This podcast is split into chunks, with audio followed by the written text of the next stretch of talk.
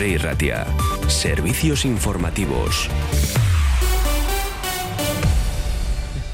Son las 12 del mediodía. En las cuestiones laborales, la sanidad y la vivienda, por este orden, son las tres principales preocupaciones para los vascos y vascas, que califican su actual situación personal con un 7 sobre 10 y con un 6 la de Euskadi.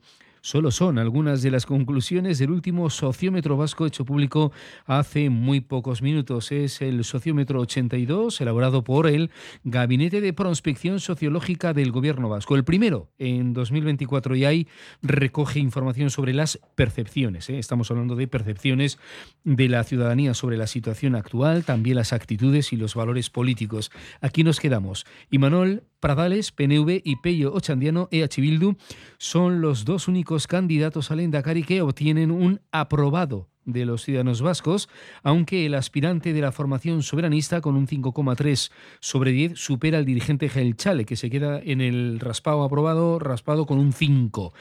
Además, les contamos otras noticias relacionadas con otros ámbitos fuera de lo que es la parte más política. Vamos a irnos a hablar de consumo y turismo. La campaña turística de Euskadi se va a centrar en los mercados internacionales para impulsar la desestacionalización, el alargamiento de la estancia y el aumento del gasto. Escuchamos al consejero de Turismo, Comercio y Consumo, Javier Hurtado, esta mañana. El objetivo que perseguimos al suprimir la campaña de verano y extender la promoción durante todo el año es claro. Fomentar la desestacionalización, el movimiento de flujos, el alargamiento de la estancia y el aumento del gasto para seguir afianzando el crecimiento sostenido y sostenible. Los datos nos demuestran que lo estamos consiguiendo, con un crecimiento del 13% fuera de verano y solo el 0,4% en los meses de julio y agosto. Por ello, vamos a seguir profundizando en esta vía de promover campañas de promoción turística durante todo el año, especialmente orientadas al turismo internacional. Y en esta estrategia, Tour España es un aliado clave.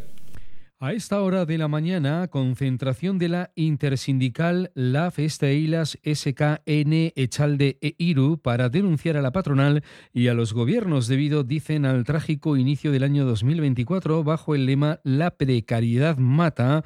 La patronal y las instituciones nos enferman y nos matan ante la sede del gobierno vasco. Después, posteriormente, se van a manifestar hasta la sede de la patronal vasca con FEBAX. Y otra concentración esta mañana, presentación de una demanda ante el Tribunal Superior de Justicia del País Vasco para denunciar el reglamento que desarrolla la nueva ley de RGI. Las plataformas contra la exclusión social y por los derechos sociales Arguilán ESK y Berry Ochoac han formalizado esta demanda. Escuchamos a uno de sus portavoces. Presentación de una demanda ante el Tribunal Superior de Justicia del País Vasco para denunciar el reglamento que desarrolla la nueva ley de RGI. Ante el Palacio de Justicia de Bilbo, presentación de la solicitud de amparo contra la normativa que desarrolla la nueva ley de RGI, al introducir cambios sustanciales que suponen un recorte de derechos para las personas perceptoras y por vulnerar los derechos fundamentales. De forma silenciosa se están aprobando varias reformas que recortan las prestaciones en el acceso a la vivienda y restringen las mismas para las personas y unidades de convivencia más precarizadas, empobrecidas y vulnerables.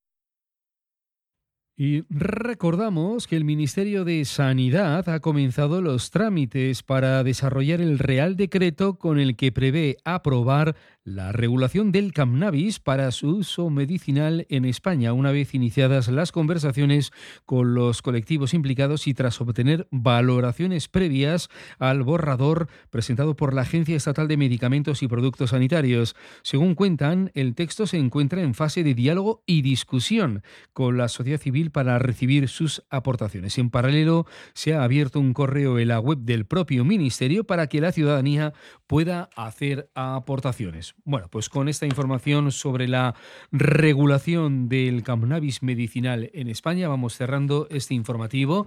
Hay en agenda algunas cuestiones que estamos recogiendo en estos momentos y todo eso se lo vamos a contar en el próximo boletín, programa informativo a la una de la tarde, Euskadi Gaur. Les dejamos con una temperatura ya de 22 grados en el exterior de nuestros estudios.